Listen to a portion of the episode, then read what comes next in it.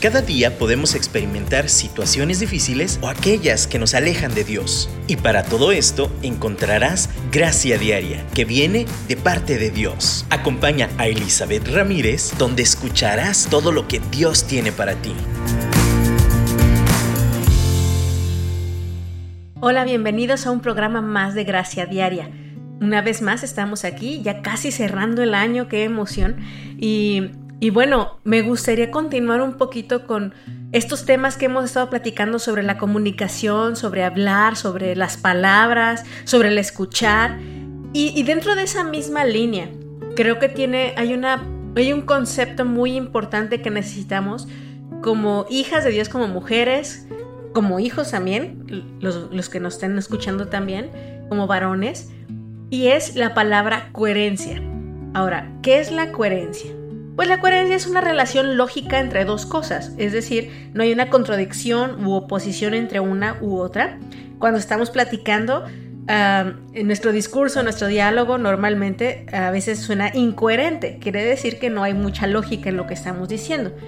Pero también cuando hablamos de la cualidad de la coherencia tiene que ver en, em, en cómo actuamos en consecuencia a las ideas o lo que estamos diciendo.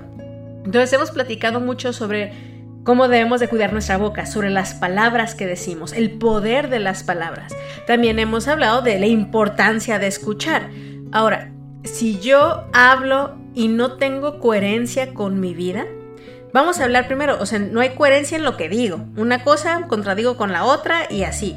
Pero además, vamos a hablar de la coherencia como cualidad. Si yo hablo sobre la maravillosa obra de Dios, o, que yo soy una cosa y hago otra, entonces nosotros mismos, nosotras mismas solitas nos desacreditamos. Creo que no hay una cosa más importante o trascendente en nuestro testimonio como la coherencia. Entonces, de nuevo, vamos a, platicar sobre cuestiones cotidianas. Estamos hablando, por ejemplo, del amor, el amor al prójimo. Y, pues la escritura dice que, debemos llamarnos los unos a los otros, ¿no? Y entonces yo estoy compartiendo y diciendo, no, sí hay que amarnos unos a los otros.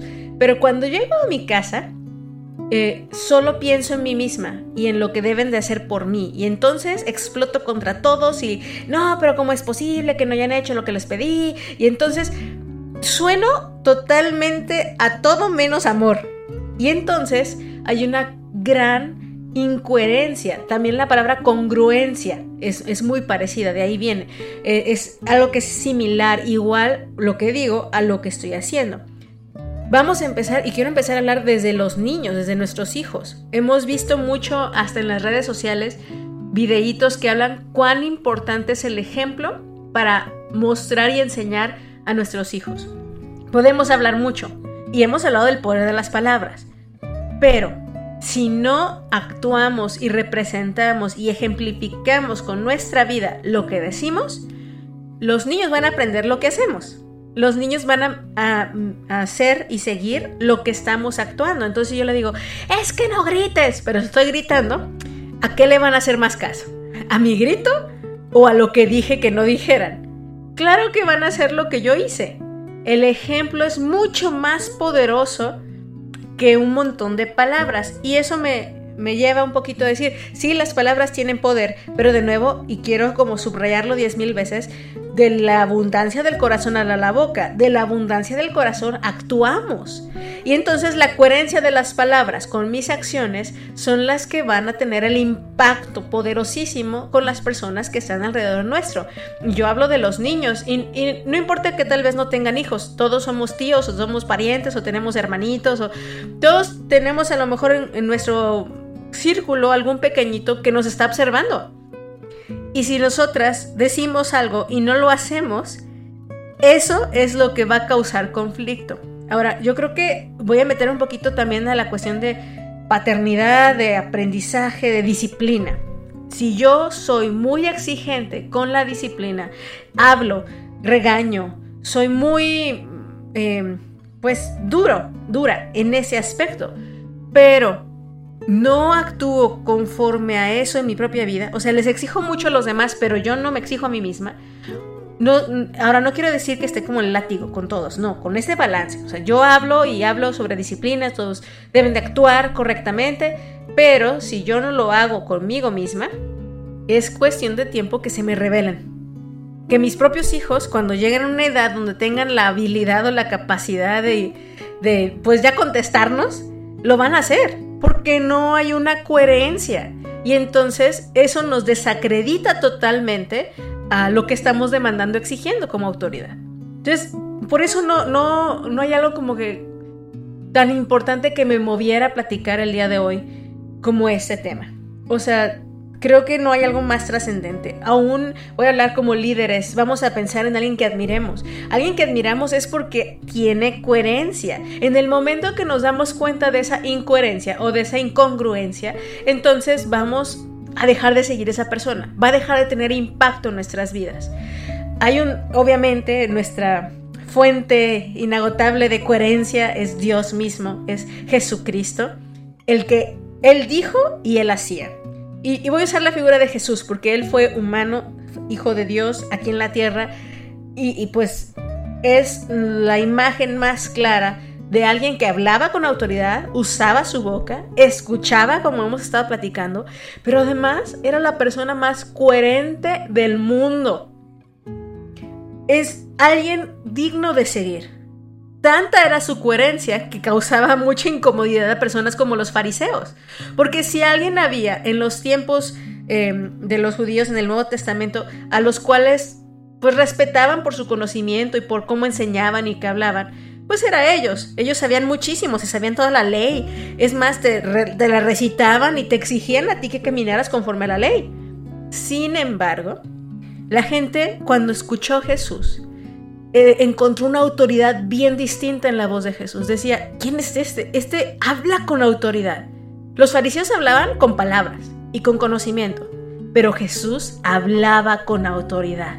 No era un discurso rimbombante, un montón de palabras choreras que nada más salían de su boca. No, era un discurso amoroso que transmitía lo que era y lo que salía de su corazón. Entonces, a mí me inspira la, la persona de Jesús a vivir de esta forma. Y más como mamá, y más como amiga, como hermana en Cristo, como alguien que tiene un puesto de, liderazgo en la iglesia y que la gente me ve, híjole, no me puedo dar el lujo de vivir una vida incongruente, una vida incoherente. Pero miren, también es algo que a veces no vemos y no distinguimos nuestras incoherencias. Y hasta en lo personal nos causa conflicto. Hay una como definición de neurosis que me gusta mucho. Neurosis es como una enfermedad, vamos a llamarla así, eh, como de personalidad en la cual hay una incongruencia, hay una incoherencia entre lo que yo digo y entre lo que yo vivo. Entonces, cuando en mi cerebro trata de hacer clic estas dos cosas, hasta dentro de mí causa un impacto de enfermedad, causa un problemón.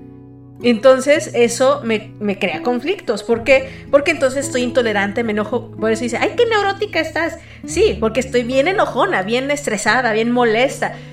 Porque dentro de mí hay una molestia interna que no a lo mejor he reflexionado, pero constantemente vivo algo que digo que no debo de vivir. Y si digo que no debo de vivirlo, pero lo estoy viviendo, mi cuerpo mismo reacciona, mi estado de ánimo reacciona, mis emociones reaccionan, y entonces tengo que sentarme a analizar ¿Dónde estoy siendo incongruente? ¿Qué es lo que está pasando dentro de mí para, eh, estar peleándose dentro de mí? Y si yo digo que, bueno, la paz de Dios que sobrepasa todo entendimiento guarda mi corazón y vivo una ansiedad que no les cuento, entonces hay una incongruencia ahí y yo misma y mi cuerpo mismo y mi mente misma se estresa ante esta incongruencia y exploto. Entonces, yo les invito que, que debemos unos minutitos Vamos a tomar unos minutos para decir, Señor, híjole, necesito un espejo, necesito que me ayudes a revisar esas áreas en las cuales he sido incoherente, incongruente, qué cosas digo que creo, pero no las vivo, qué cosas hablo y demando, pero no las hago. Yo creo que es una introspección muy intensa, es algo muy retador, pero vamos, vamos a orar, vamos a pedirle a Dios que refleje que en nuestro corazón específicamente sobre este tema, sobre lo que decimos y hacemos. Tengo todo, eres todo lo que necesito. Tú me llevas al lugar donde encontré descanso.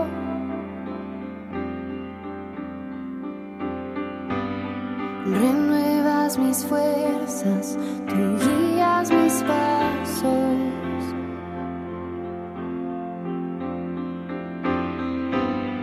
renuevas mis fuerzas, tú guías mis pasos. Tu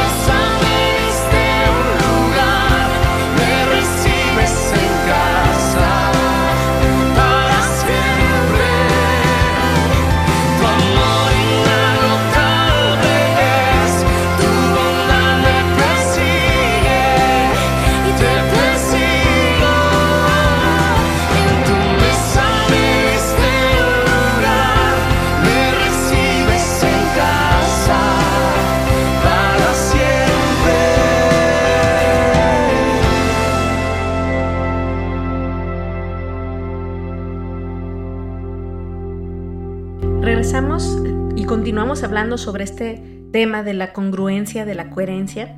Y, y bueno, muchas veces aún, fíjense, en los cantos y en la música, decimos palabras, comprometemos, nos comprometemos con Dios y, no lo hacemos.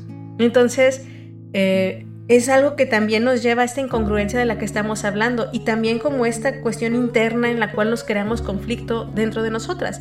Eh, también otra parte de la incongruencia es cómo en la iglesia somos unas personas y afuera somos otras. Y, viceversa, cómo afuera podemos ser muy libres y dentro de la iglesia no lo somos. Entonces, hoy, hoy justo leía una frase que decía, bueno, si tienes una unción poderosa dentro de la iglesia, pero no eres y no actúas con esa pasión y ese amor afuera, entonces eso no es del reino de los cielos. Probablemente sean solamente las emociones. Pero yo también lo pienso a la inversa. Si yo fuera estoy bien feliz y dicharachera y, y tengo como el gozo de, pues, la vida, pero llego a la iglesia y me siento con mi cara de amargado y, o amargada y no quiero actuar ni decir y ay, la iglesia. Entonces, hay algo que está mal, hay algo que hay una incoherencia ahí. Entonces, es en nuestro actuar, en nuestro vivir, en nuestro decir, eh, es importante y yo creo que si, si dividir en pasos cómo empezar a ser más coherente, el primero es esta autoevaluación, este tiempo constante que necesitamos estar escuchándonos, estamos viéndonos a nosotros mismos, pero también utilizar, y, ya lo he platicado varias veces, a lo que los demás nos dicen. Creo que las personas más honestas del mundo mundial en eso son nuestros hijos. Ellos nos espejean clarito, clarito si estamos siendo congruentes o no.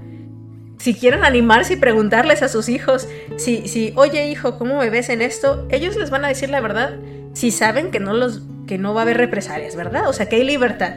Si ellos saben que no, los vamos, no nos vamos a enojar y que no nos vamos a evitar y de verdad les estamos invitando honestamente que nos digan si somos congruentes, si lo que digo estoy haciendo, creo que ellos van a ser muy honestos. Eh, estoy pensando también en nuestros hijos adolescentes. Híjole, yo creo que ellos serían más, más rudos en decirnos las cosas. Creo que necesitamos a personas amorosas, personas en nuestro entorno, a las cuales les demos cuentas y, y, tengamos esta confianza constante de que nos digan en qué, en qué ven que la estamos regando. Ustedes, no sé si, bueno, yo creo que todo el mundo estamos conscientes, los que manejamos, que hay un punto ciego en los espejos retrovisores de nuestros automóviles. De hecho, hace poquito yo iba manejando y entonces observé que tenía espacio para meterme en el carril de al lado y, me metí, pero justo en eso me di cuenta que venía un carro. ¿Cómo es posible? Yo no vi el carro en el espejo. Bueno, estaba justo en el punto ciego. Y, y ese, si yo hubiera continuado y no hubiera fijado y me hubiera pitado la persona, yo me hubiera estampado con esa persona. Es muy importante que alguien me, me, haga ver mi punto ciego. Gracias a Dios que me pitó. Digo, no me encantó que me haya gritado hasta de lo que me iba a morir. Y, y ya, pues yo también ahí mi reacción fue casi bendecirle, la verdad, con mucho amor. Pero, pero la verdad es que qué bueno que me pitó. Porque si no, yo hubiera causado un accidente muy importante. Mi familia estaba en el carro, la otra persona estaba en su carro. Hubiéramos pedido tiempo, dinero, esfuerzo todo por un punto ciego. Algo que yo realmente no veía, la otra persona sí. Y entonces hubo una señal de advertencia que me hizo pues darme cuenta de esa, de eh, bloqueo, de esa situación que estaba pasando. Ahora, ¿cómo nos damos cuenta de nuestros puntos ciegos? Necesitamos a las demás personas. Hay áreas que nosotros no podemos ver, áreas donde nuestra incongruencia es visible para los demás, pero no para nosotros. Entonces, algo que yo cuando trabajo en atención en psicología a las personas y los acompaño en este proceso, es algo que hago muy frecuentemente es avisarles y decirles, miren, si hay un proceso conmigo, si hay un proceso terapéutico, pero una vez que yo doy de alta a alguien, yo siempre le digo, este, este constante dar cuenta semanalmente, hablar de tu corazón semanalmente, yo creo que es algo que todos los seres humanos necesitamos hacer para toda la vida. Necesitamos dar cuentas con alguien, tal vez no con un terapeuta o psicólogo, pero sí con, con un líder en la iglesia, un consejero, tal vez no cada semana, pero mínimo yo diría una vez al mes, sentarme y decir, mira, mi corazón está así y así y así, y entonces que esa persona tenga toda la libertad de preguntarme todo, para que entonces pueda reflejarme lo que yo no veo. Ese es el segundo paso. Primero es, Señor, examíname, pasar ese tiempo con Dios, pruébame, como dijo aún el salmista, David mismo, Señor, muéstrame esas cosas que yo no, yo no puedo ver. Ahora, eh, esas cosas que también hay cosas que ni la gente ni tú ves, solamente Dios. Entonces, ese tiempo con Dios es vital. También ese tiempo con nosotros mismos, examinándonos y evaluándonos lo que hay en nuestro corazón. Y tener ese tiempo de vernos en el espejo. Imagínense que saliéramos a la calle sin vernos al espejo en las mañanas en cuanto nos levantamos. No, hombre, qué barbaridad. Entonces, necesitamos ese tiempo de vernos en el espejo, de que Dios nos hable y nos exhorte. Pero también necesitamos ese tiempo de que Dios utilice las personas en nuestro alrededor para que nos reflejen esta situación que tal vez no está siendo congruente en nuestra vida que lo que yo digo no está pasando, que lo que yo vivo no está siendo congruente con la palabra de Dios, que al final es nuestro estándar, es lo que Dios desea y ha diseñado para que tengamos una vida plena aquí en la tierra. Yo les comentaba eh, el pasaje de Filipenses 4, cuando Pablo le escribe a los filipenses. Eh, bueno, Filipenses capítulo 4, y quiero leerles del versículo 4 al 9. Dice, alégrense siempre en el Señor, insisto, alégrense que su amabilidad sea evidente a todos. El Señor está cerca. No se inquieten por nada, más bien, en toda ocasión, con oración y ruego, presenten sus peticiones a Dios y denle gracias. Y la paz de Dios, que sobrepasa todo entendimiento, cuidará sus corazones y sus pensamientos en Cristo Jesús. De nuevo usamos este pasaje muy seguido. Pues sí, es que la paz del Señor que sobrepasa todo entendimiento guardará tu corazón. Ajá obviamente necesitamos primero darle gracias, presentar nuestras peticiones delante de Dios. Y, de nuevo usamos esta frase, pero, pero no vivimos con paz, vivimos con ansiedad. Y luego aún Pablo empieza diciendo, alégrense. Filipenses es un una carta donde constantemente les anima, alégrense, alégrense. Y de nuevo nos lleva a la razón para alegrarnos y es Jesucristo. Ahora, si yo vivo totalmente incongruente a esto. No hay gozo en mi corazón, no hay paz, no hay gratitud. Híjole, hay una gran incongruencia dentro de nuestro sistema y más cuando, cuando el Espíritu Santo está dentro de nosotros. Entonces el Espíritu Santo quiere hacer esas cosas y nosotros lo contristamos. Eso produce una neurosis, produce una crisis interna, eso produce un, en algunos casos hasta depresiones, o sea, de verdad nos causa un cortocircuito en nuestro sistema. Y aún Pablo termina este, pasaje diciendo, por último hermanos, consideren bien todo lo verdadero, todo lo respetable, todo lo justo, todo lo puro, todo lo amable, todo lo digno de admiración, en fin, todo lo que sea excelente o merezca elogio. Pongan en práctica lo que de mí han aprendido, recibido y oído, y lo que han visto en mí, el Dios de paz está, y el Dios de paz estará con ustedes. ¿No les parece eso impresionante? Seríamos capaces de decir a las personas, bueno, síganme, todo lo que vean, todo lo que escuchen, todo lo que aprendan de mí, háganlo. Y entonces la paz de Dios estará con ustedes. Vivimos congruentemente, vivimos de esta forma para que le podamos decir a todos alrededor nuestro, miren, como yo vivo, vivan. Y si nos abrieran las puertas de nuestra casa y oyeran cómo les hablamos a nuestros hijos, o cómo tratamos a nuestro esposo, o cómo tratamos a nuestras madres o a nuestros padres, si, si vieran nuestro momento donde nadie nos ve, seríamos capaces de declarar todo lo que yo he hecho, pónganlo en práctica. Al final la coherencia es eso, poner en práctica lo que yo digo. Híjole, qué reto. Entonces vamos a ponernos en manos de Dios para que podamos vivir de esta manera y que como Pablo podamos decir esto, ser ejemplo de lo que Jesús ha hecho, hace y hará en nuestras vidas. Aunque mis ojos no te puedan ver, te puedo sentir, sé que estás aquí, aunque mis manos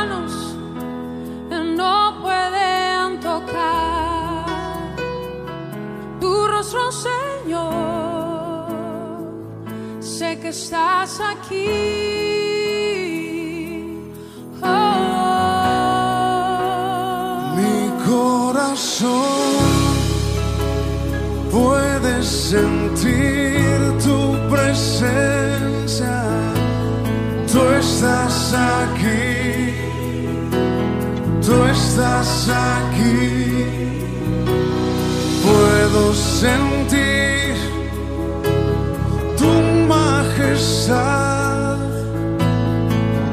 Estás aquí, tú estás aquí.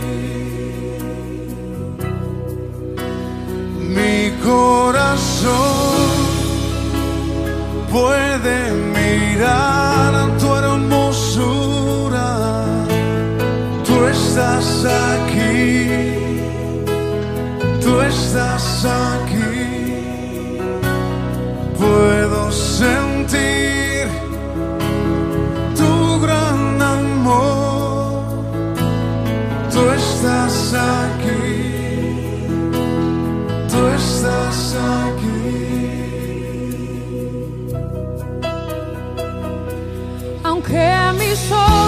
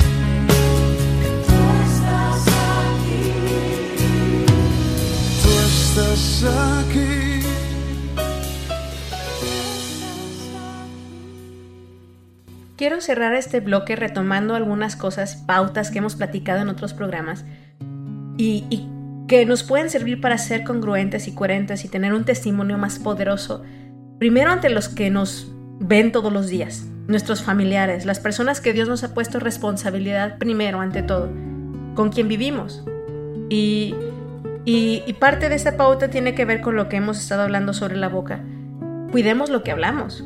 Si yo hablo mucho, yo sola me ato con mis palabras. Entonces, si yo exijo y juzgo a los demás, yo sola me amarro en ese juicio porque yo tengo que exigirme a mí misma eso mismo. Recordemos lo que Jesús mismo dijo, que nuestro sí sea sí y que nuestro no sea no, porque cuando hablamos fuera de eso, cuando le añadimos, nosotras mismas nos hacemos bolas y, lo que procede de eso va a ser pecado, va a ser más problemas. Entonces, de verdad seamos cuidadosos. De hecho, ahí en ese mismo versículo, sí y no son poderosísimas palabras. Entonces, si yo no aprendo a decir no, o yo no aprendo a decir sí, entonces yo sola me voy a, meter en compromisos que no puedo hacerlos, que no siento hacerlos a lo mejor, pero simplemente me siento, famosa palabra, comprometida a hacerlos. Y, y esa no es una buena motivación, el sentirnos obligados a hacer algo que aún mismo Dios no nos ha dicho que hagamos. Eso de nuevo viene a, crear una incongruencia dentro de nuestro sistema interior y nos va a traer conflicto seguro. Entonces necesitamos de...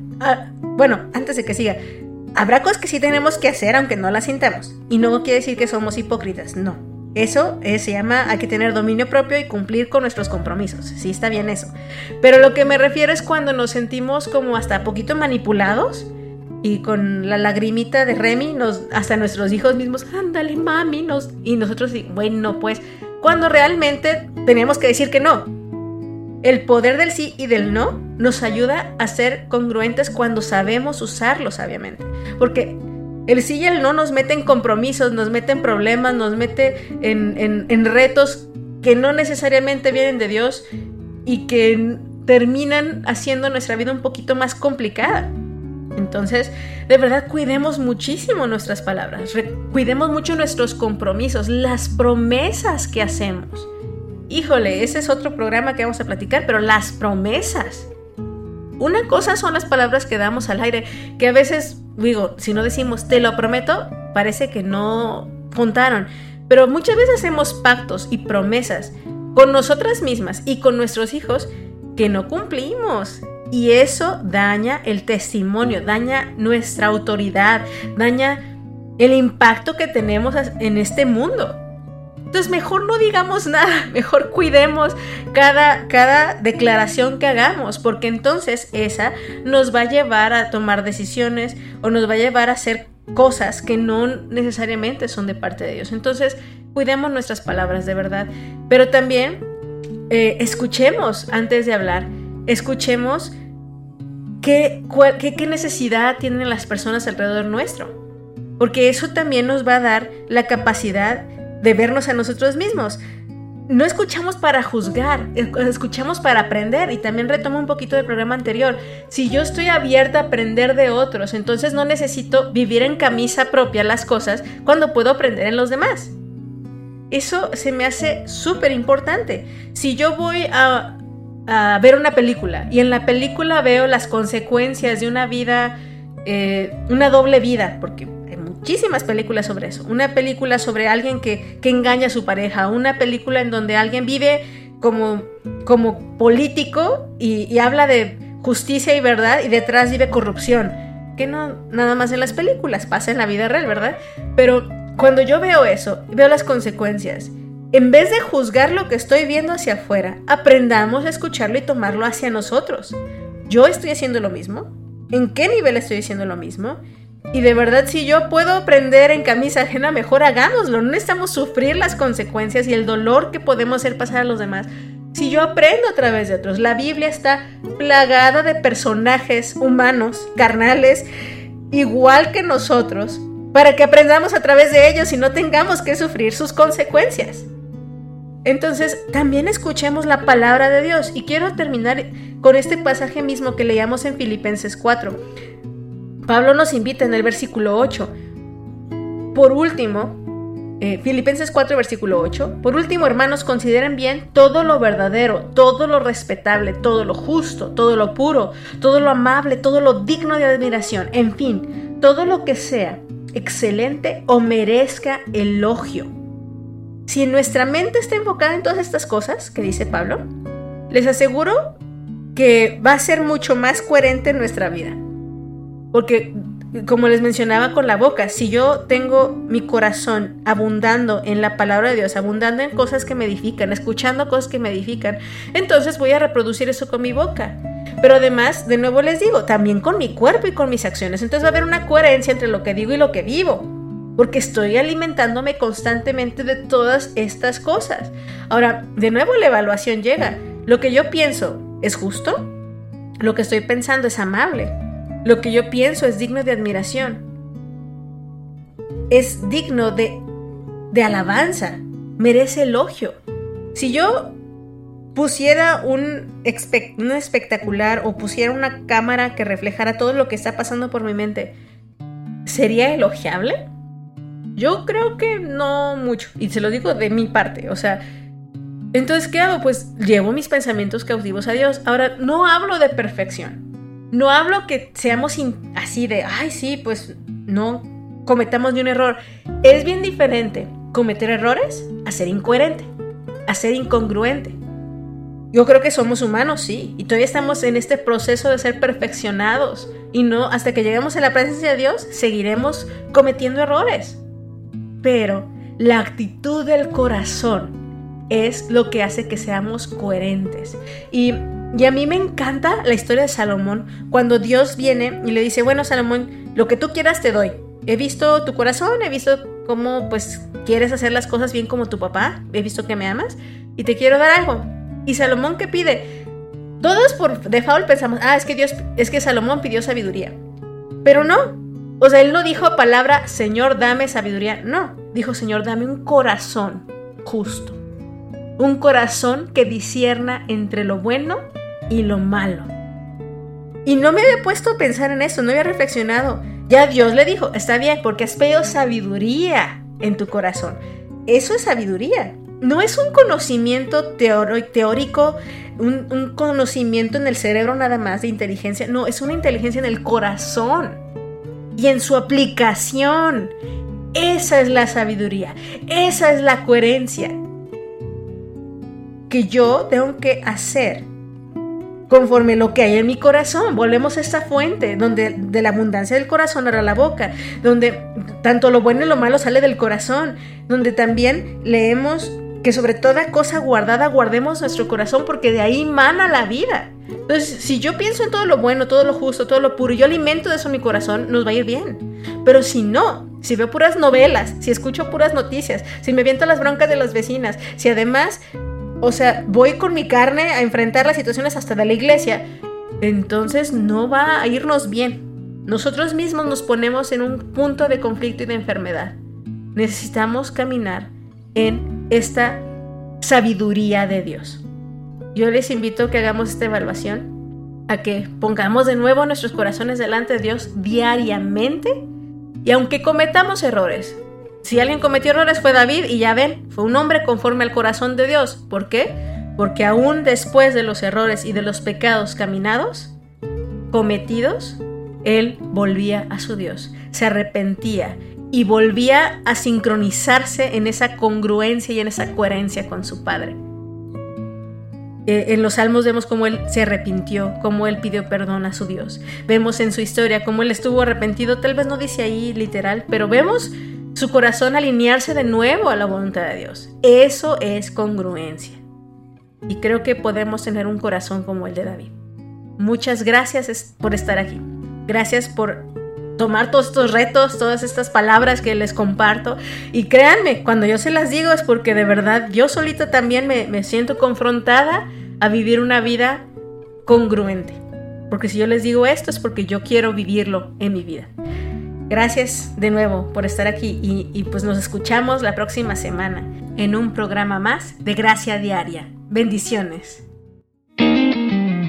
Muévete, Señor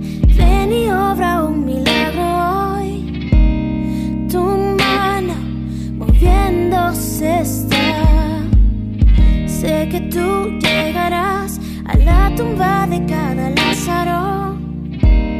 Tu voz llamándome está.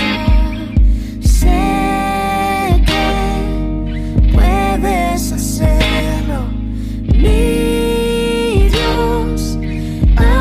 otra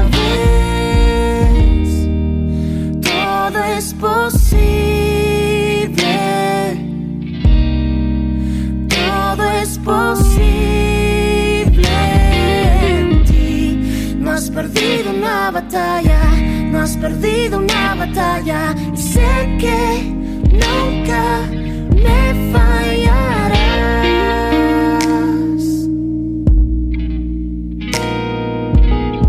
Todo se cumplirá por el poder de tu espíritu. Tu viento moviéndose está. Mis murallas caen hoy, así como las de let it go.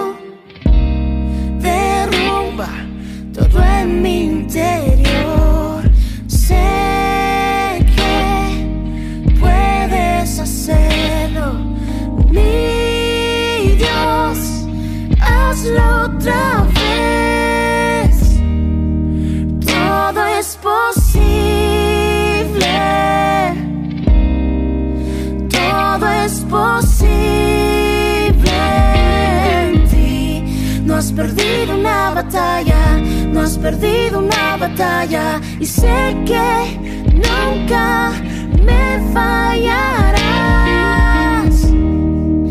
Todo es posible.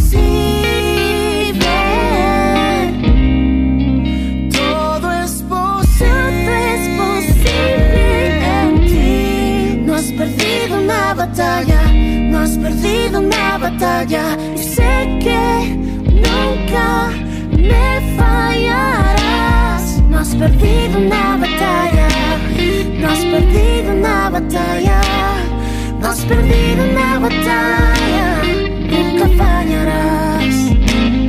No has perdido una batalla.